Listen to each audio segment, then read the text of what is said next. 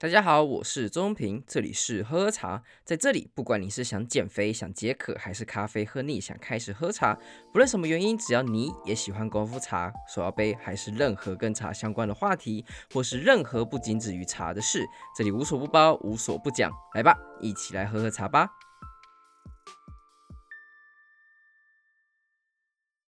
好了，这次我想要聊的是有关于一场好的演讲，会这么直白的，会这么一个平白的一个题目，主要也是因为我这个月刚从美国回来，我那是去美西找我的亲戚。这次我们有很大的一个目的是去到了各大的国家公园，我们。他们的在英文来讲，它有一个很专有名词叫做 Grand Circle，它有点像是你一定有听过 Grand Canyon 大峡谷这个地方。那 Grand Circle 它其实是那一块的地貌，他们全部一个拓一个玩下来，它叫做 Grand Circle，就一整圈这样玩下来的概念。所以，我们如果你有听过的话，我们先去了 Zion 西安国家公园，然后在 Bryce Canyon。呃，National Park，然后再来是 capital reef，capital Cliff，然后后面的话绕了一圈，我们还去了哪里啊？Let me think，哦，我们还去了羚羊峡谷，然后还去马蹄湾，然后再回来这样子。那这样子绕了一圈，其实我觉得真正漂亮的话，不只是在你去国家公园的时候，你会见识到那种辽阔的美，那种大国的那种震撼感，这在台湾是没有办法见到的，但。路上的那个路程其实才真正很棒的点，因为它整个地貌，我们去看那个它的整个的详细介绍是，它是在以前在几千万年前，然后突然一个隆起之后，然后不断的侵蚀，有点像是不太不知道这样比喻对不对，但有点像石灰岩地形，有点像是云贵云南那种云贵高原那种感觉，就是一根一根的这样子那种那种氛围，所以它这样子侵蚀透过河流这样侵蚀下来而成，所以它有很多颜色，从最上面的那种粉红色，然后粉色再红色，越来越红，越来越。变深红，变成呃大峡谷那种深红，然后最下面是那种巧克力岩，它是这样一层一层一层一层下来的，代表它的岩石的年代也是越来越老。之所以它那地方都红色，除了就是它本身的它岩石里面还有铁质的关系之外，还有是因为那边都是一个处于一个沙漠的气候，在以前不是这样子啊，以前就是它以前也是好的非常好的一个适合生存的一个森林的环境，但因为就是嗯气候变迁，然后整个干燥的关系，所以造成那边全部都红，然后就是一个非常像蛮荒之地的那种那种那种地方。那这次我们也很荣幸的，其实我这次很棒的听了演讲，其实就在大峡谷里面，Grand Canyon，它是一个，其实虽然它这样子玩下来讲，你会觉得玩到最后，你会觉得大峡谷，其实在我看到的时候，我已经不会那么觉得震撼，就是哦，就我之前都看过类似，因为前面几个国家公园都很漂亮。如果说就是因为有几个地方，甚至我让我美到我觉得哇，如果说真的上帝要降临到这个人类的世界上，以基督的角度啦。会降临到世界上的话，他可能就会选择那一块国家公园成为他的降临之地之一，就是这么美。当下感受啊，但我本身也不是教徒，所以我只是当下有这种感觉，就是哦。这是一个很棒的地方，而且那天也跟朋友聊过，就是我觉得这种大地的那种辽阔的美，这在台湾是很难看到的。你可能在呃去中国大陆，你可能去嗯在蒙古或是俄罗斯，然后美国其他国家等等那种很辽阔的地，你可以看到一览无余，然后壮阔的美，那个在台湾是有点难看到。台湾基本上你其实你很容易站在一个。山脉山高制高点之后，往东看就是极东点，往西看就极西点，就是台湾就大概这么大来讲，所以它没有办法给你一种很震撼辽阔感觉。当然不是说台湾这样子不好，台湾那种层峦叠嶂的那种美，那是其他国家没有办法比拟的。尤其是在有山有海这么小一个地方，这么精致、这么这么灿烂的一个地方，其实这其他地方也是没有办法比拟的。不过那天也在聊。可能就是因为台湾缺少这种很壮阔的的景色，我们一直处处在一个非常小的城市，非常小的一些景点，所以我们或许因为这样，我们这种小岛小民没有办法有那种。世界观，我很辽阔那种氛围。当然，这只是我个人理论，我觉得这是没有任何科学根据，或是可能有没有人讨论过，我不知道。但是，我觉得可能因为这样子，我们那种小岛小民的思维，会让我们格局开始变小了，然后有点小确幸，这大家可能爱聊的一些事情。所以，我觉得在看到这么辽阔的国家公园，还有这种震撼的美的时候，我是很震撼，我整个心里是。pump 就是很激昂的那种感觉。那再讲到就是会这次演讲会这么触动我，很大的原因也是因为我觉得讲者他还是用热情还有他的心思，还有他的生命是在燃烧来讲这个演讲的。他的主题是什么？他主题来讲黑洞，听起来就很硬，但是他讲的非常的有趣。那之所以会这么有趣，还有这么大的对比，也是因为我在后来台湾这两年多，我其实很少在参加台湾的演讲，或者是大型或者各种短讲，主要也是因为台湾大部分演讲都好无聊，不是也说就是崇洋媚外，或是诋毁台湾来。壮大别人的西洋这种概念是台湾大部分演讲一次都一定是两个小时，然后每一次他们都会拖得很长。我觉得在台湾。化简为繁的能力很厉害，很难，很常会把一些简单的事情，然后讲得很复杂，讲得很慢，然后拖两个小时。我不太确定是为了什么，可能为了稿费或者什么，或是某大大杂志社，或是某大的公司，或者广告公司，他办了一场很大很大的题目，讨论什么世界经济的话题，什么他请了谁谁谁来。每一次这种论坛都超无聊，你根本不知道他在干嘛，或是一整天那种讲场也超无聊。我觉得很大原因。依然也是因为，就大部分人台湾的讲者，他没有在训练，就是 how to do 呃 public speaking，然后还有怎么去做一些短讲这样的行为，所以他没有办法 get to the point，没有办法抓重点，所以他一次就会一讲跟讲课一样的，我很多的铺垫，然后就哦，我一个重点，可能一个半小时之后突然哦，这个是很重要哦，因为这些铺垫，所以我一个半小时之后我讲的这个重点，哦，come on，谁要听到这个时候？尤其现在抖音化、TikTok 化的时代，像年轻人根本没在听，你可能前面六秒钟，我们像的专注力已经比金鱼还要短的嘛，所以到底谁会去听这么长的一段时间的演讲？那我在大学的时候，其实就有参加过类似的一种，嗯，我们像我们那时候叫非营利组织啦，但其实社团叫做 TEDx。然后因为我是中大学的 TED 中正，所以那时候我们很努力的在执行的事情，就是我们要让如何让就是一般的讲者可以上台去让他的好的点子去分享给大家。所以我们那时候应该说这个组织的 slogan 就是 Idea was spreading，就他让好点子传开来。所以从美国开始，他们是 TED。然后他会给一个组织，一个独立的组织，每一年会审核它。那独立组织呢，它就冠上 X 这个名字，然后每一年都会续一次。所以冠上 TEDx 的之后呢，就代表说这个组织是被 TED 总会所呃 approve 所允许，让他用这个名字，用 TED 这个名字来办活动了。所以后面也可以加任何的组织名字，像。中大学 TEDx 中正 U TEDx Love River TEDx Taipei TEDx 高雄 TEDx 台中之类的，好像好像没有台中。But anyway，反正就是那段时间，在我大学的时候，其实算是风起云涌的。我刚好赶上可能比较尾巴那一波。那那之后，其实现在好像比较没有什么声势了。尤其不管是 TED 总会在世界上有没有，已经也没有什么太大声势。TEDx 在世界各地，其实我觉得至少在台湾大学，我觉得也整个落寞了。你可能还会听到，我们那时候还被戏称，就在大学没。有三大邪教，第一个就是 MON 模拟联合国，再就 ISEC 就是啊，我不知道英文中文什么，那反正它就是一个倡导世界和平，但是主要是为了国际人才媒合的，然后海外志工、海外实习这样子为主。然后第三个就是我们 TEDx，因为我们每次拍照的时候都会别一个 X，跟邪教一样，很可怕。那那段虽然是一个很棒的时光，然后我们也让很多的讲者去上台表去演讲。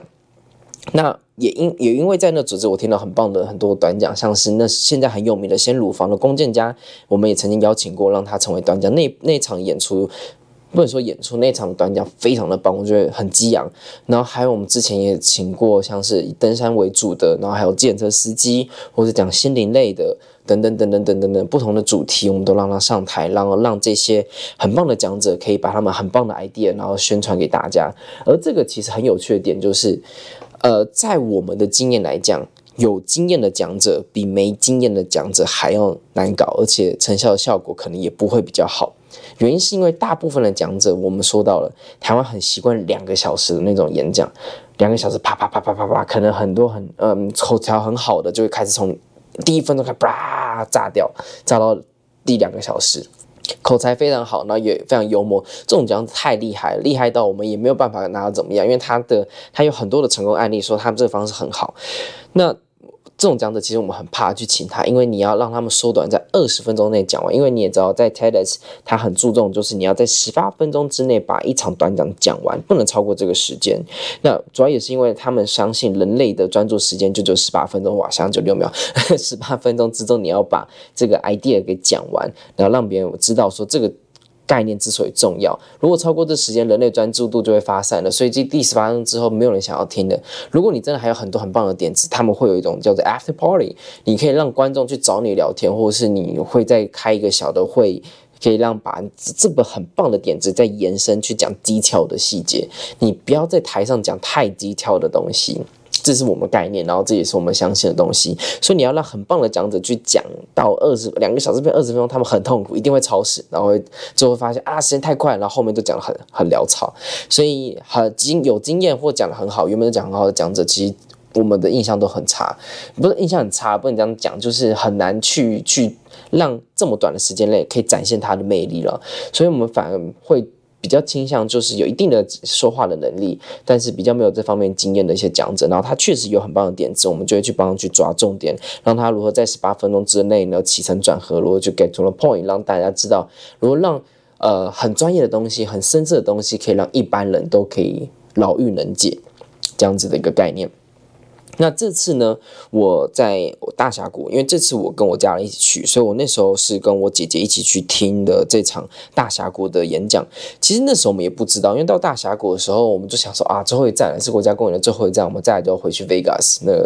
我不其实我不是很喜欢 Vegas，我之后再聊什么不喜欢 Vegas。呃，我们在呃大峡谷的时候呢，我们刚好就看到，哎，好像在今天有一场就是在专门讲黑洞的，呃。的一个短讲，那时候我跟我姐姐，因为我姐姐也是黎族，所以对自己都很有兴趣，想说，哎，听听看，想说到底要想讲什么啊？反正讲不好，我们自己再回去就好嘛。所以我们晚上大概七点的时候就到了，呃，去那个会议厅，你知道。因为大峡谷它是一个很棒的、很辽阔的地方，所以它真的是完全没有光害。因为你在台湾，就算你在武岭，也是一堆灯，还有很多就是会有很多人开那种爆闪灯，什么鬼的。反正你要在武岭，除非大家素质够高，不然其实你还是会受到一点光害影响。那已经很好了，就是还有更不要说其他山上，其他山上都很容易被路灯啊或者什么灯影响。但在我觉得在美国那地方，他们把国家公园就安静，或者是。呃，灯光这件事情，他们管控的非常的严格，所以真的在大峡谷的时候，我们连走路都有困难。你必须要让眼睛适应之后，你才可以用依稀的光去看路，然后去找到你的会议厅。所以光找到会议厅，其实我们就花一番功夫，就觉得哇靠，真的超难，而且一点指示都没有。他就觉得，啊，你你就是要知道。如果在台湾，一定会有那种很怂的那种指标会指着你前进啊。这先不要讲台湾，反正就是我们到那个场地。那到场地之后呢，我们就发现哦，是一个从 Caltech，嗯，加州理工学院来的一个教授，特地飞来呃大峡谷来这边来做一场短讲，因为大峡谷邀请 Caltech 的教授来进行一些分享。那这个题目呢，就叫做了 Science of Black Holes。那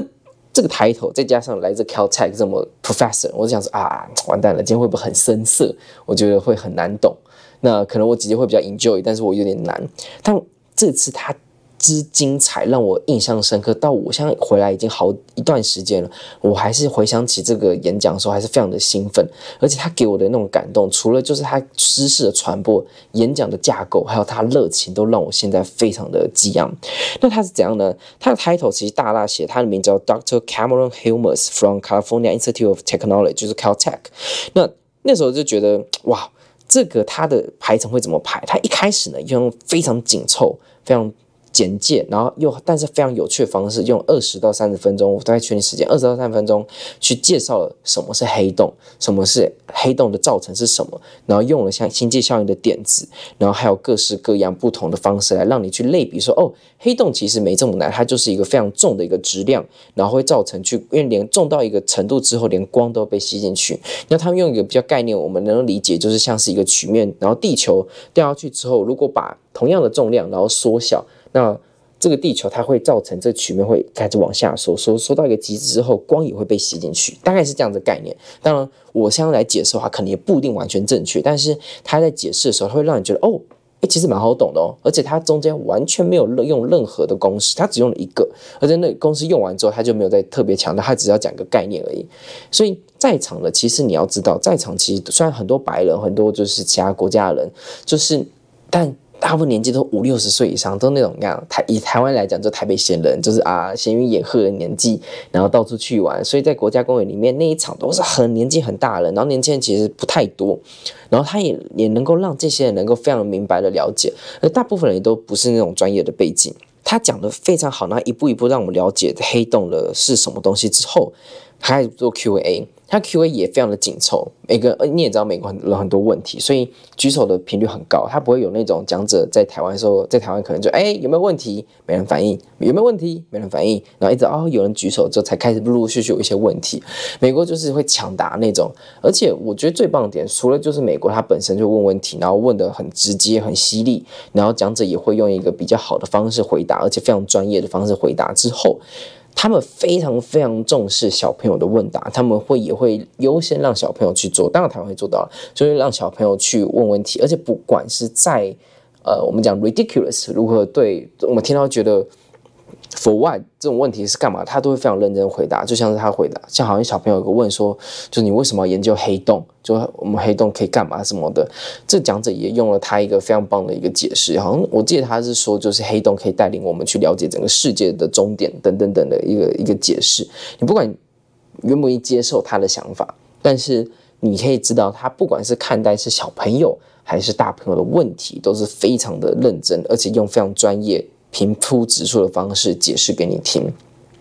那他一讲完，我们他们有一个呃叫 National 呃 Park Ranger，有点像是国防巡育员、巡山员那种感觉。台湾叫巡山员，就是在国家公园的巡山员，然后去带大家说：“哦，我们现在下一个目标，我们现在要到后面的停车场去看星星。那看星星呢，请大家注意，就是你不要开任何灯，你这样子会让大家眼睛会完全没有办法适应，因为我们一次适应至少要二十分钟，眼睛适应到这种没有光害的地方之后，你才可以看到你我们今天。想要看到的所有的星星，所以在这段时间呢，我们一出去，我们想说啊，一定你知道，一定会有人那种白目，就是开手电筒啊什么的，因为真的很暗，暗到就是我自己都觉得很暗。我已经不是有夜盲症，而且我自己我自认我在晚上其实看得蛮清楚，我都觉得非常非常的暗了。但我们一出去之后呢，没有任何一个人开手电筒的灯，没有任何一个，就是观众、巡御员什么都没有。观众素质之高，我也是，这也是为什么我觉得这演讲非常棒，就是整体的素质很高。而且我们大概走了大概五到十分钟才到目的地哦，都没有人开灯。然后一到目的地之后呢，就已经有另外一个教授在那边等我们了。所以一等人到齐呢，就开始用一个非常非常强的那种镭射笔，你知道淘宝其实都买得到那种镭射笔，指向天空，就把天空当做画布，然后开始跟大家介绍说：哦，我们今天为什么来这边？因为 Grand Canyon 这大峡谷是世界上数一数二完全没有任何光害的地方。那他自己也是 Caltech 的教授，那飞到这边来也是因为他很喜欢大峡谷的星空，所以他喜欢让大家来，让大家来分享一下，就是他在星空上如何去辨认星座，然后这些星座的故事又是什么。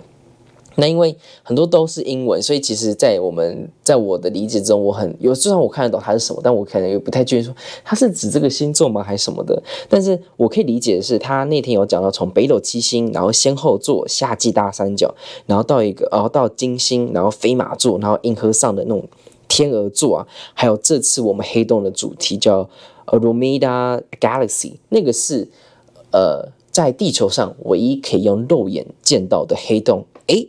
不是看不到黑洞吗？黑洞不都黑色的吗？你怎么看到黑洞？对，你看不到，但是它可以让你看到非常微弱的那边有一个星虫，它们叫 cluster。那个星虫里面的那个黑黑的地方，那就是黑洞所在位置。你一定看不到，但是在那个星系之中，里面就有一个黑洞，所以。它让我们就是指向给我们，而确实我们可以看到那一段星虫是 cluster 是，呃，在那个位置的。而且它教我们一个很有趣的方式，就是你在看很暗的星线的时候，你的眼睛不要直接去对焦那些，你要去看旁边，它就自动出现在你的眼中。我觉得这个眼睛很很有趣的构造，诶，就是当你在看到非常暗的星线的时候，你可能直视对焦它，你看不到，但是你稍微。偏一点，偏它旁边的星星的话，它那很弱的星星就会跳出来，就会在你的眼中出现，就有点像是你要用你的，嗯，那叫什么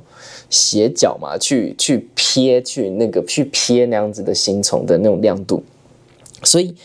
很棒，他的他在一个非常顺畅的一个演讲之后，大家介绍完，然后一介绍完就是好，我们先往后转，我们就是我们另外一个就是原本那个 Doctor Cameron 他已经架好他的 Tesla 的荧幕，然后有一台很大的望远镜直接对向那个黑洞，然后用手机去连，然后照射用投影幕照射在他 Tesla 旁边的那种投影幕上，一气一气呵成，而且就是完全没有浪费任何一点时间，然后也没有任何技术上的问题，就是一转头他就已经架好了。我那时候就就。很精彩，就是哇，他一步一步一步一步的让你觉得哦，这个黑洞很有趣，我想跟了解更多啊！我星星，我太棒了，我好好有趣哦！而且我们又看到了黑洞，一看到黑洞之后，一转头就告诉你哦，它肉眼虽然看不到，但是我们用望远镜看它长什么样子，你就可以一夕之间看到哦，那个 cluster 是什么样子。那我们透过呃里面的呃我们现在科学照片，它又长什么样子，就这一气呵成。因为那时候一开始我跟我姐到的时候，我都觉得说，哎，等一下。这么多人，上百人的一场演讲，然后你说他在里面有介绍说可以用望远镜看到这些星星，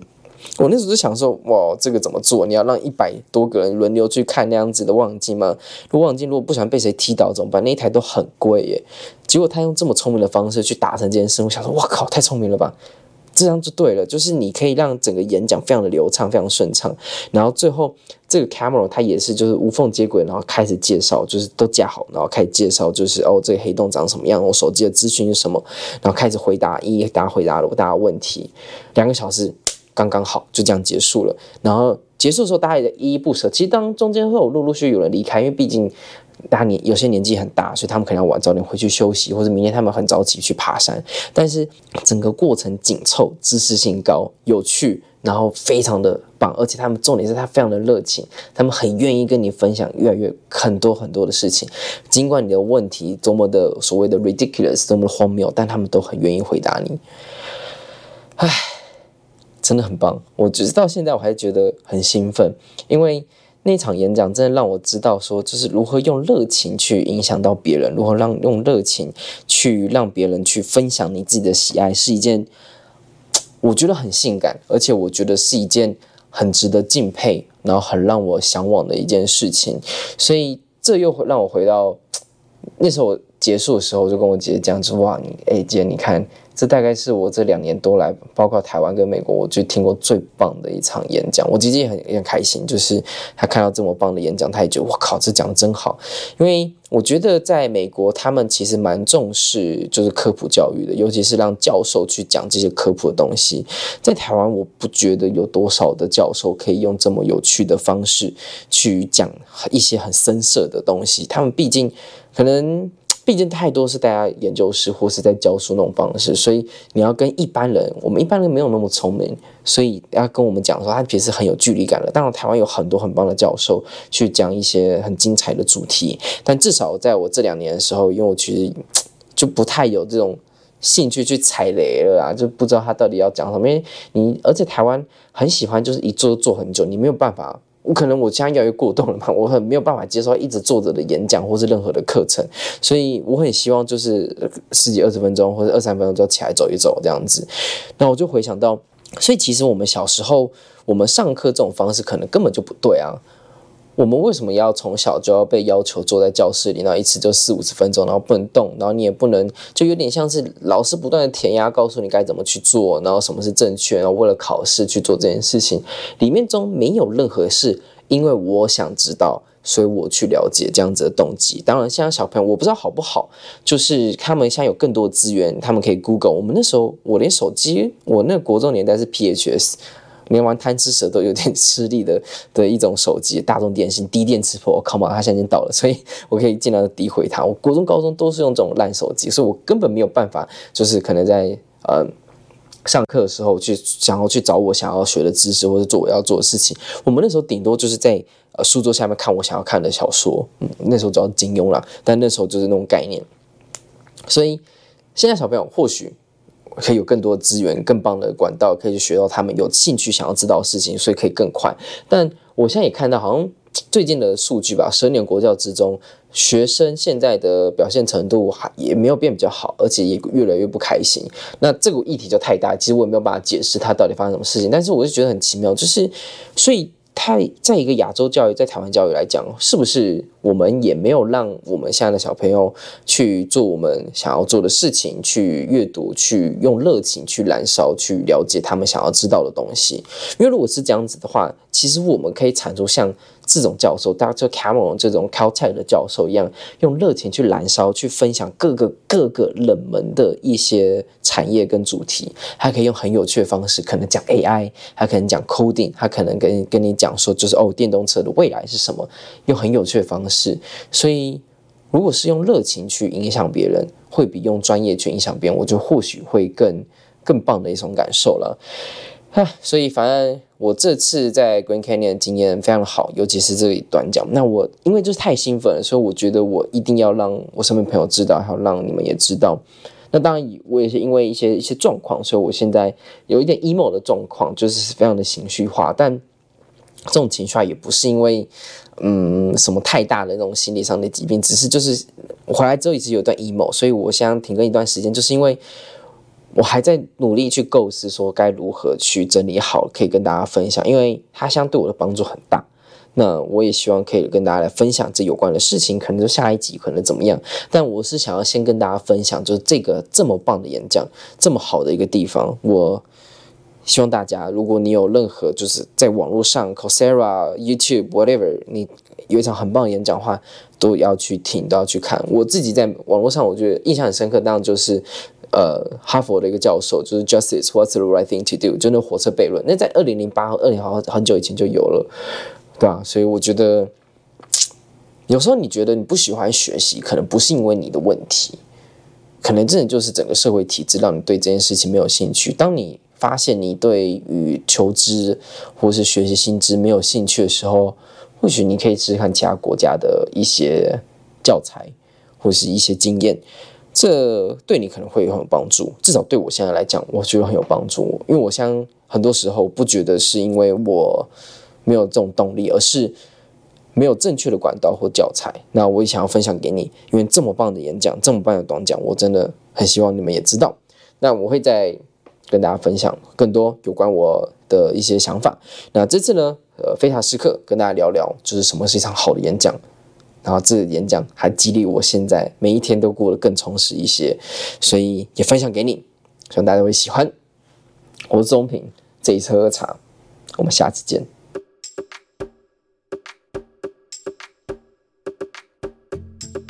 喝茶创立的目的是由于过去学茶的过程之中，发现茶的门槛充斥着高大上，还有一堆玄学，让人很难亲近。因此，希望透过这样的平台，用最简单、直接且轻松的方式，好好认识这位最熟悉的陌生人。此外，也可以透过茶桌上认识不同的人，扩展生命的广度，跟喝喝茶一起增加不同的知识。当然，喝喝茶也非常需要你的支持，不论你是想要用一杯下午茶的钱，还是一货柜的茶都好。你们的支持是我持续努力的助力，但不论如何，都需要你的订阅和分享，并且推荐给更多的朋友，让喝茶小圈圈更扩大。我是周宗平，这里是喝茶，我们下次见。